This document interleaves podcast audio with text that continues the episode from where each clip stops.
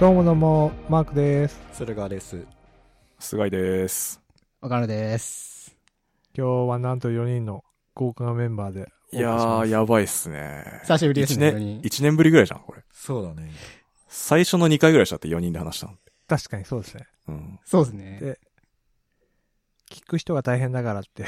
そうやめいたや、それもありますけど、めちゃめちゃダメ、 めちゃめちゃグダグダでしたからね、4人で。そうまさにやる気ない FM の原点って感じですよ。確かに。はい、ということで、はい。何から話しましょうか。今日はですね、はい。駿河さんからリクエストがあった、前はい回はい。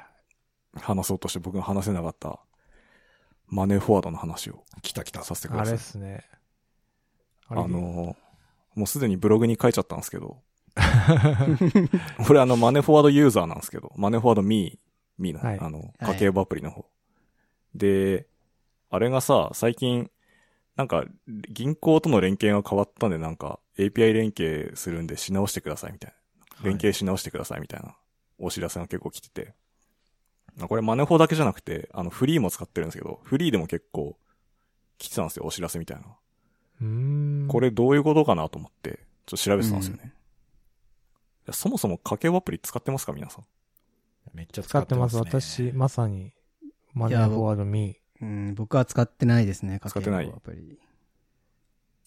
前提でと、えしじゃあ、てう、ん。なんかマネーフォワード、まあ、ミーは結構紙アプリですよね。そうですね。あ、そうなんですね。課金してるあ、めっちゃしてます。500円でああしたっけ、月。。ーそうそうそう、月500円。うん。え、マークさんはー。うん、私もしてますよ。してる俺もしてしかる。もしかもなんかあれ、うん。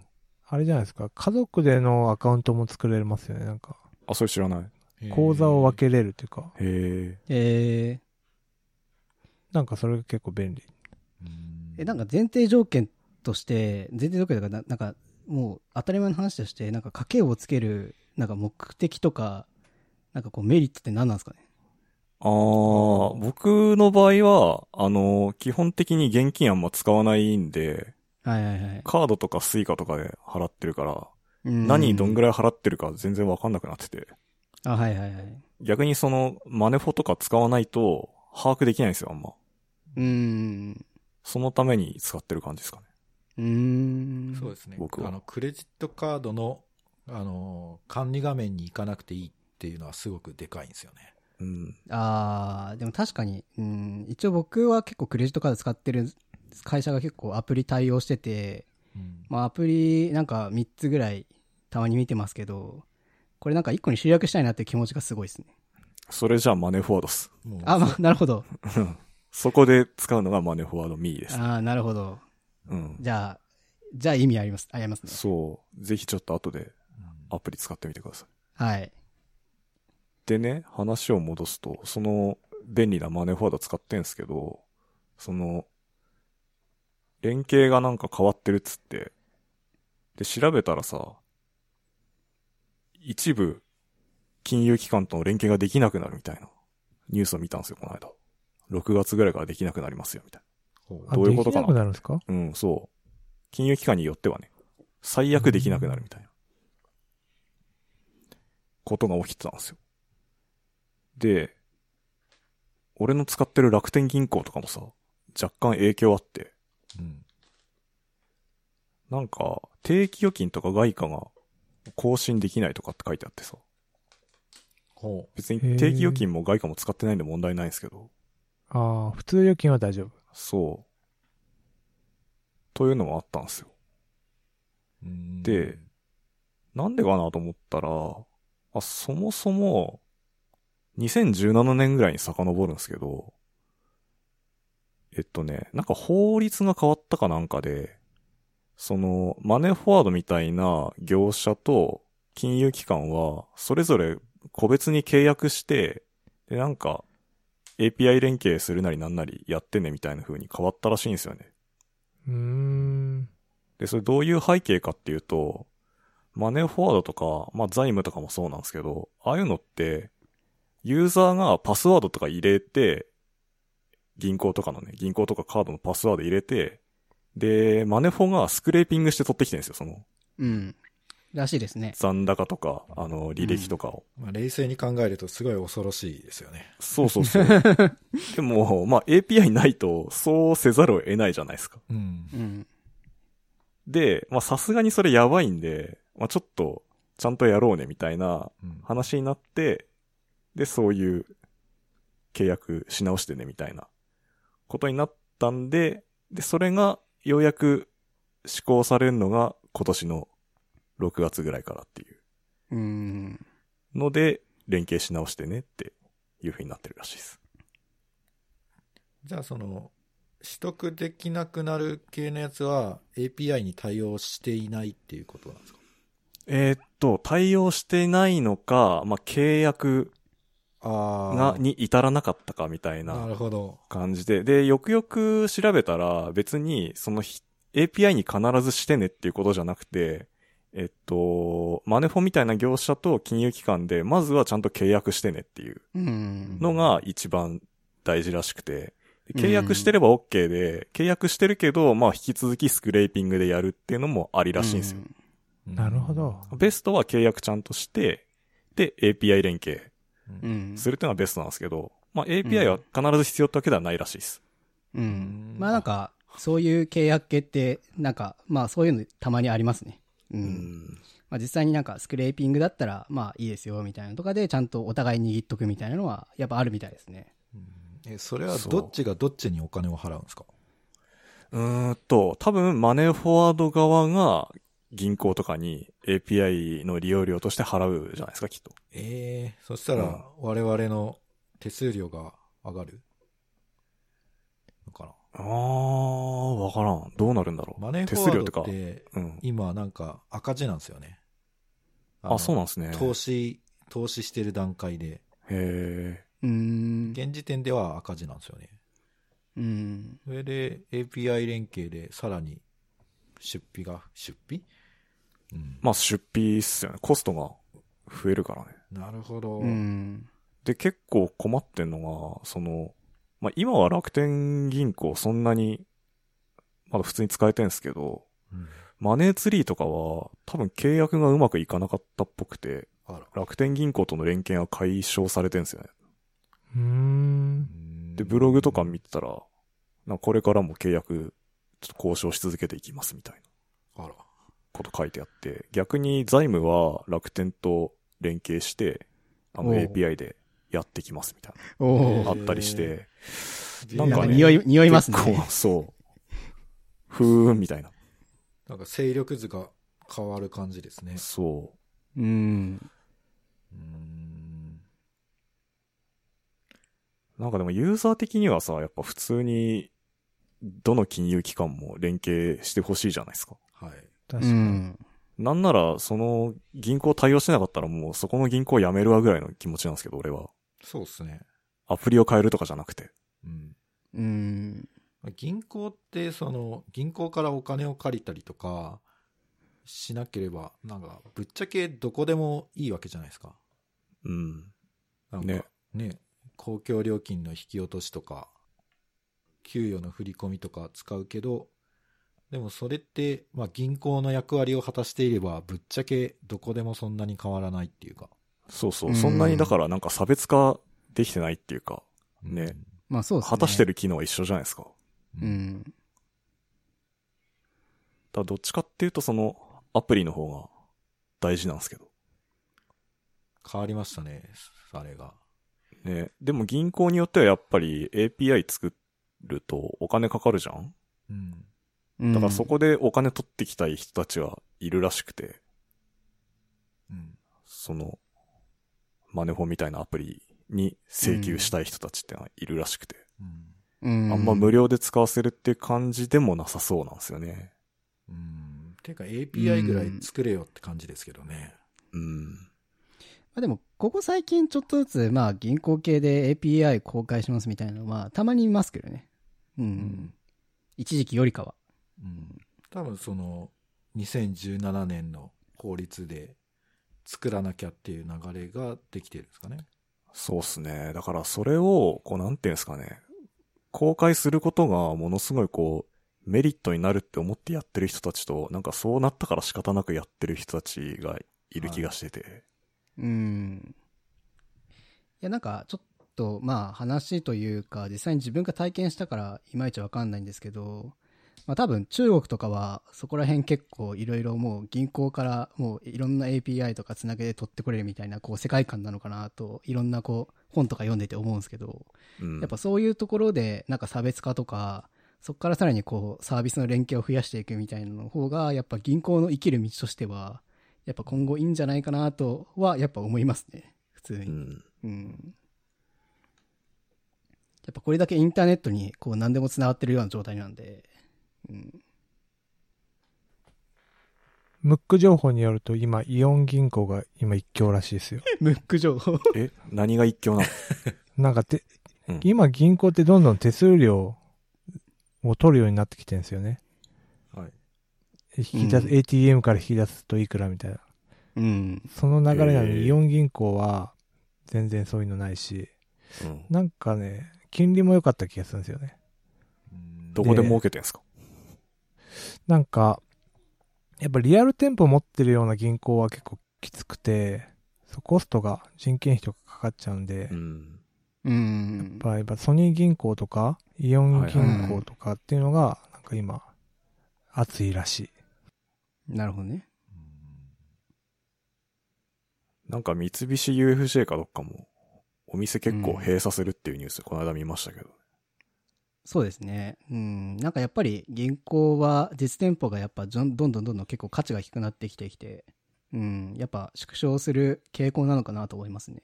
やっぱ都心とかはさすがに残ると思うんですけど、やっぱそんなにこう必要なかったよねみたいなところは徐々に封鎖、あの閉鎖されていくんじゃないかなみたいな感じですね。何年か前に某メガバンクのお店店舗に行ってなんかこうその行員の人と話したんですけどなんかねめちゃくちゃあの礼儀作法が素晴らしいんですようん。でそのコストって、まあ、正直僕にとって無駄なん でなんかこんな、まあ、教育コストちゃんと新人研修とかマナー研修みたいなのをちゃんとやってるんだろうなってすごく思うんだけどでもあんまりそういうの僕は求めてないからなんかなくなってあの店舗ってなくなっていいなって思ったきことがありましたねう。うんん。そうっすね。まあ、店舗もそうだし、さっきもなんか言ったけど、銀行って大体同じじゃないですか、なんか。うんやってる機能って。まあ正直銀行自体全ね然そうですね。わかんないですね。違いは。銀行自体減るよね、なんか。きっと。そう。で、銀行、もうそも、そもそも銀行っていらないんじゃないかって、普段生活してたら思うんですけど、なんか会社を作った時に、銀行の口座がないと、あの、商取引できない問題っていうのにぶち当たって、うんで、ただ銀行の口座作るためには、ちゃんとなんか会社の住所とか、ある程度の資本金がないと、口座、あの、作ってもらえないんですよ。だから、んそういそういう意味では、まあ、既得権益っていうか、まあ、その、銀行っていう仕組みは、まあ、法律とか召集官的になんか、すごい安泰なんだなっていう思いましたね。うん。だから多分まあ法律の問題が絡んでくるんで銀行っていうのはなくならないけどでもなんかなんかあんまりみんなにとってこうちゃんとなんだろうみんなが便利になるサービスはあんま届けてないよなっていう気はしますね。うん。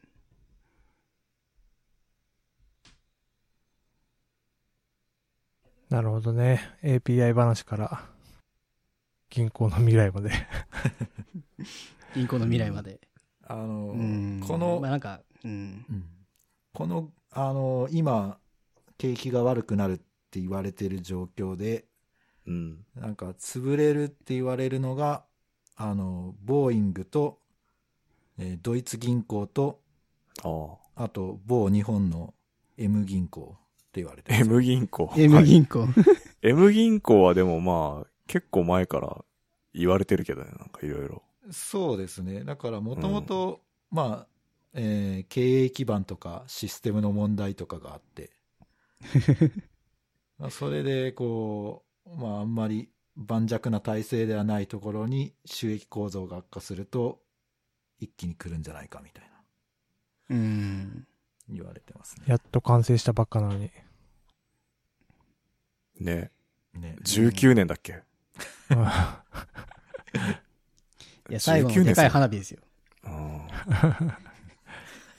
でも、これから回収してくって時に、うん。どうなんだろううね。ん。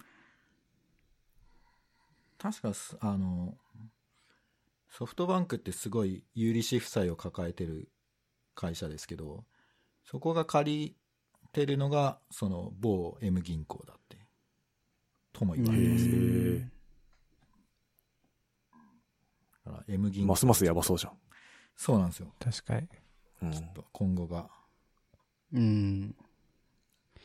目が離せまなあでいもですね、うんやっぱ銀行が本来、こう、価値として提供できる今、本当の役割っていうのが、やっぱ結構限定されているような気もするんで、うん。で、かつやっぱ、大きいお金を借りたいとかっていう時にしか、やっぱ、うん、差別化要因というか、やっぱパッと思いつく、こう、あれがないので、うん。やっぱそういうところは、逆に全然信用とかの取引が変わってくると、全然別口とかで集められる仕組みとか、まあ、それこそ、うん、なんかそういうのができてくると、本当に崩壊すん、もう崩壊早いだろうなって感じはしますね。うん。うん。そうだね。なんかおだね金の話話ををうん。してくると、あの、マークさんは今、株式投資とかやってんのか問題っていうのが僕の頭によぎるんですよ。 やってるでしょ、そりゃちゃ。んとドルコやスっトてる平でしょ均法でやってるでしょやってます。あんだけもう1年ぐらい行ってきたんだから。何買いました まだやってない です。いやいやいやいや。ちょっと。楽天銀行とうん。楽天カードうとうんん。楽天証券は作りました。うんでももう、もう一歩じゃん。そうそう。あもとうすぐだよで何を買っていいかがわかんないですよね、今。 ソフトバンクですよ。うん。もう何でもいいよ、もう。何でもいいから買った方がいいよ、もう早く。本なん当 でもいいうんか何でもいい、何でもいい。このあの。ね、俺がこの間読んだあの、敗者のゲームっていうのにはもうね、銘柄選びとかどうでもいいっつってた。うんまあへえ、うん。そこに時間かけても無駄だから、早く買えって。そうなんだ。ううんん。うん。あの、小僧寿司とかがいいよ。小僧寿司。小僧寿司。え、そうなんですか、うん。小僧寿司でググると、面白い記事がたくさんあるから。なんかもう、なんかま、雑誌を D マガジンで読むと必ず、うん。買っとけこの銘柄みたいなやつがあるから。ああ。うん。マいクドナルドそれ通りだねに。買えばいいのかな。マクドナルド。マクドナルドか。ああ、それ普やでもこの前、そう、うん、ちょうどマクドナルド株価、そうなんか、なんかの表紙で見て、なんかめっちゃこんなに上がってんだなと思って、ちょっとびっくりしましたね。ああ、そう、上がってるんだ。業績いいからね。そう、めっちゃめちちゃ上がってますね。ハッピーセットのおかげで。うん。ゃ。すごいな。こう、クーポン、値段絞るだけで、ういん。くらでも。株価も上がるっていうね。うすごいん、そうですね。うんあ、でも Mac で言うと全然話変わりますけど、あの、うんモバイルオーダー、最近、僕めっちゃ使っ てて、それ、あ のその時呼びたかったよ。いやー、やばいっすね。モバイルオーダーがやばいっす、とにかく。いや、便利でしょ、あれやっぱ。いやー、やばいっすね。俺もめっちゃ使ってるもん。うん。ええやっぱしかやもっぱあれハッピーセはット一個、うん、 ハッピーセット。いや、まだちょっとハッピーセットは買ってないですけど。 やっぱでも一個、ん僕がこう、あの、も、もともとのマクドナルドアプリに一個、やっぱ懸念していた問題が一個あって、うん。うんやっぱクーポンってすごい便利なんですけど、やっぱこのご時世、こうクーポンをレジ前で見せるって、やっぱ恥ずかしいんじゃないかなっていう問題が結構僕の中で大あ課題だったんですよ。あ、なるほきど。い。なんか、あの、価値と、その恥ずかしさ、見せる恥ずかしさみたいなのが見合ってないかなみたいな、その、なるほどまあ、機能だったんですけど、モバイルオーダーのこっそり何もこう見せずに、あのクーポンがスムーズに使えるんで、あれは最強だなって思いましたね。なるほどね。その発想はなかったわ。うん、あれはクーポン業界に、やっぱ、あのかなり、すげえものを落としたなっていう感じがしましたね、僕の中では。うんうまあ確かやにっぱ僕と店によってはね、こうクーポンを提示するのがちょっと、どのタイミングでやればいいとか、なんん。うんあかありますよね。うんう。ん。なんか本来やっぱそうやってなんか来てもらう代わりにやっぱ安く提供できるっていうそのやっぱお互いのウィンウィンだったのにうんなんかその使う側の方がそのなんか心理的デメリットみたいなのとか恥ずかしさみたいなの方が勝ってしまってやっぱ意外と使われてないんじゃないかなみたいな僕の中では仮説があってやっはぱあ。それ。を解消できるあのモバイルオーダーはやばいなと思いましたね。なるほど。なるほどねその視点はなかったな。俺もマクドナルドでもうクーポン使うのはなんか通行手形みたいなもんだと思ってたんで、何の疑問も感じなかったですね。通行手形。そういう人もいるか、やっぱ。うんまあでうも、んそうですね。ファストフードだと、まあそのハードルは低そうですけどね。でもやっぱり、なんだろう、昔はこう、紙だったじゃないですか、クーポンって。そうですあね。ーその時代にこう、クーポンを出すって、確かに、こう、恥ずかしさはありましたね。なるほどうね。ん。うんそうそうそうそう。うん、でだから、うん、多分僕よりさらに若い世代は、やっぱそのクーポン見せるってことにやっぱ結構抵抗あるんじゃないかなと個人的にはやっぱ思ってましたね。ううんん。はい。そうですね、クーポンは。クーポン使いますか、なマんークかさん。私はガンガン使いますね。むしろクーポンしか買わないですね。うんクーポンしか買わない。クーポンにある中からメニューを選びますね。わかる。うん。はい。で、マークさんは株をでまだマークさん買はっていないと買って。ないそうですね。なんで、ちょっと銘柄がよくわかんないんで。だから銘柄はもうどうでもいいんです よ。歯医者のゲームによると銘柄選びはどうでもよくて、どっちかっていうと何ですか、ポートフォリオの方が大事だと。うんああ、おーそうですね。ポートフォリオを考えることに時間を使いなさいって言ってますね。あーなるほど。うん。まここすごい、ここ最近すごい上がった銘柄で言うと、あの、ベースがいきなり上がりましたね。あ、えベースが1ヶ月前は2000円ぐらいだったんですけど、今もう3000、3400円ぐらいになってます。ー、うん。一気にここ数数週間で何があったのか分かんないですけど。やっぱコロナの影響。響ですね。うんコロナの影響でお店開く人が増えたんで、うん。うんそれだと思います。ちなみに僕は、あの、このやる気ない FM でまだ喋ってないんですけど、あの、ギリアドサイエンシズっていうですね、あ会社、あの、シリコンバレーに本社があるっていう製薬会社の株を買いました。あ。あれ薬何でしたっけあれ。えー名前レムデシビルかな、ああ、そうだそうだ。は、ああ、はいはいはいはいい。日本でも聞承いたことある認された新型コロナの薬なんですけど、まあ、全然上がんなくてですね、まあ、早くもう売りたい です。うんまあ、ななんかね、やっぱり、あのーそもそもレムデシビルっていうあの薬が大量生産できないし、まあ、効果もそんなになんかすごい効くわけではないし、もともと僕が買った時にはもう折り込み済みだったんで、まあ、買っ買った瞬間ぐらいからもう、あの、ずるずると下がっていく感じですね。う。うんん。なので、あのーこれだって思って、銘柄選んでも、期待通りにはいかないんで、あの、銘柄は選ばない方がいいです。うん。うん。何でもいいっすよ。うんまあ、ちょっとじゃあ、逆にダメだっていう株を買うといいかもしれないですよ。逆張りそうそうそう。あ、自己責任。投資は自己責任で。うん、 そうっすね。あえて、日産とか、ああ、逆張ってますね。逆張ってますね、だいぶ。うんうん。いいと思いますよ。日産ね。てか、車系。そうっすね。でやもばい真面目な話すると、個別株はやめた方がいいっす。あーうん。そうですね、個別株はすごい難しいですね。うん普通にギャンブルですね、個別株は。いや、でもうね、ん個別株の方がね、楽しいんですよ。 そう、それだけギャンブいルや、だそうで すね。それはそうですね。ギャンブルだからでうすね。ん。あギャンブルで思い出したんだけど、あの、競馬ってあるじゃないですか。うん。あれあっての馬が走るやつね。そう、馬が走るやつ。あれって今、無観客で開催してるんですね。あ、そうですあ、ね。やってんすね、あれ。へやってるんですよ。うん。え。あの、場外馬券売り場、通称ウィンズって呼ばれる施設は、はいはいはい。もうありますね。この状況なんで閉鎖されてるんですけど、うん。まあ、売り上げがですね、そんなに落ちてないんですよ。おへお、え。みんなオンラインで買ってる。あ、もうネットで買えるんだ、あれそ。う。だから、まあその、競馬をやる人たちっていうのを結構、あの、なんですかね、高齢な人たちも多いと思うんですけど、うんそういう人たちも普通にオンラインで馬券買えるぐらいの、その、なリテラシーは持ってるんですよ。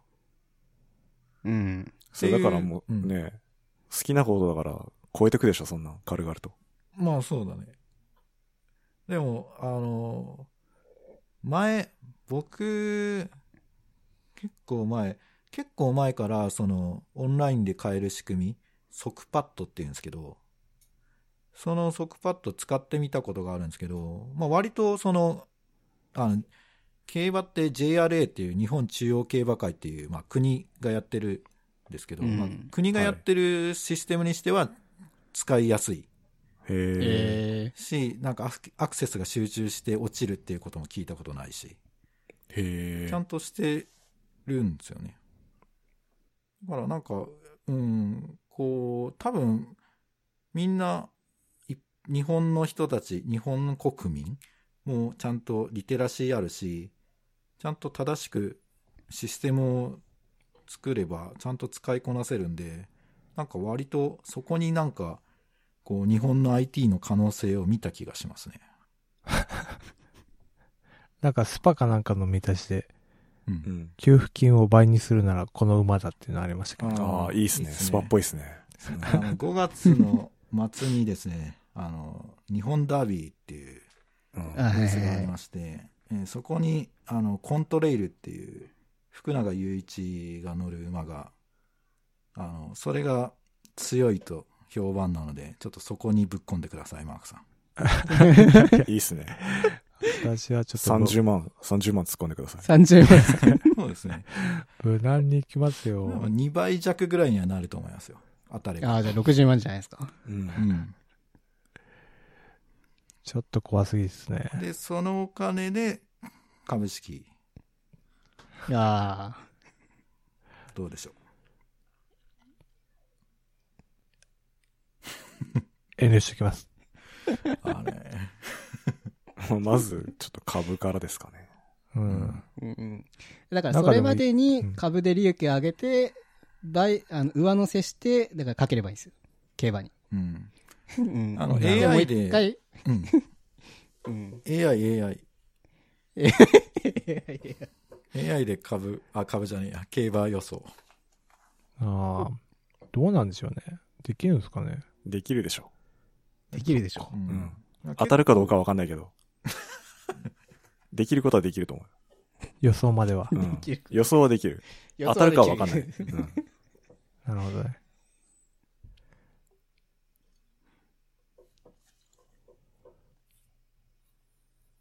うん結局何買えばいいんでしたっけうん。だから何でもいいっす。うんあの、だから、もう本当に無難なことを言うと、手数料が安めの投資信託がいいです。そうっすね。ま、すげえ真面目に話すとそうなり ますね。そうですね。何の面白みもないっすね。うん。わかりました。うん。じゃあそれ買います。はい。 ただ、日本株のファンドはやめた方がいいかもしれないです。日あ、アメリカ経の。の指数とかはちょっとやめた方がいいかも。うん個人的にはね。じゃあアメリカの日経平均みたいな。アメリカの日経平均。ばいいあ間違えたダウ、ダウって。うんダウ平均。ダウとかね。うんうんうん。そうします。はい。で山本一郎はリートは上がらないっていう言ってたから。リート、はい。山本一郎が出てくるっていう。だまか、たらそういうとこしか見、そうっすね。うすね。ん。うんそうそう。まあ不動産はちょっとやばそうですよね、市況的に。そうですね。リードやばいっすね。うんちょっとオフィス需要が思いっきり減ってる気がしますね。ね。リートってだからあれっすよね。いろいろまあ種類あるけど、ホテルとかオフィスとか、うん。んそういうやつっすよね。そうなんですよね。だからアパホテルとかは今2500円ぐらいで泊まれるんですよ。どこも。へええ。すえごい。インバウンド全盛期の頃は、なんか週末とかだと2、3万ぐらい取ってたんですよ。アパホテルうがん。あのアパホテルがですよ。それが今2500円。超お得ですね。ーだから、はハテナの人社長は泊まってんのか。ホテル生活。へえ。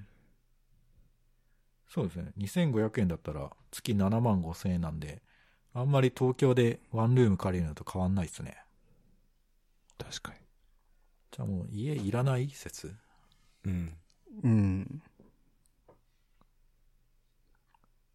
価格が上がらなければ。まあ、そこは今後もこの状況が続くかどうかを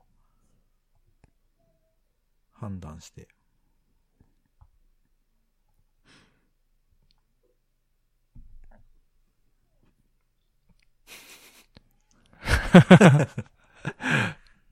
そういうことですね。はい、僕が、あの、マークさんと菅井さんに聞きたいことは聞けたんで、僕は満足しました。はい。じゃあ、なんかありますか他の方は。話しておきたいこととか。いや、マークさんなんかないですかうんええー、私ですかちょっとね、今全然考えてなかったんで。悩み、悩みないんすか悩み。悩み そんなことありましたね。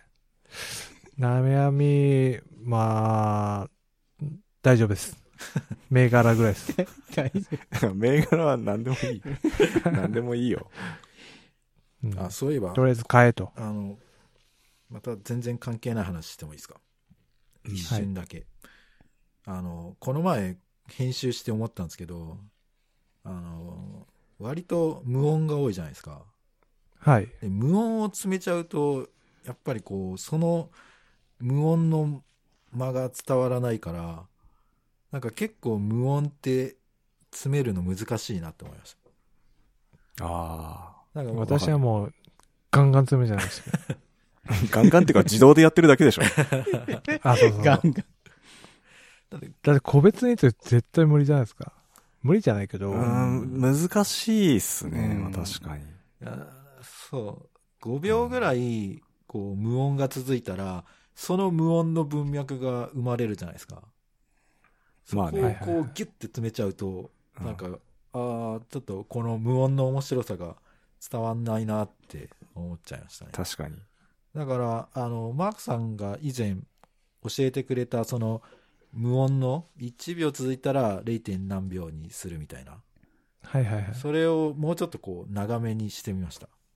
あなるほどう。ん。とか、だから結構、難しい、奥深い世界ですね、あの。そうなんですよね。これ何が面白いかってね。うん。でも、1.5倍で聞く人がいるぐらいだから、 いいのかなと思って、ガンガン詰めちゃって。 ザラスういや、でも逆に僕2倍速で聞く派ですけど、ん。詰めちゃうと詰めちゃうとで、もうギチギチになっちゃってますね。あああ。あ、うんそうなんです。なんかほんと、一呼吸もないみたいな感じになっちゃってるんで。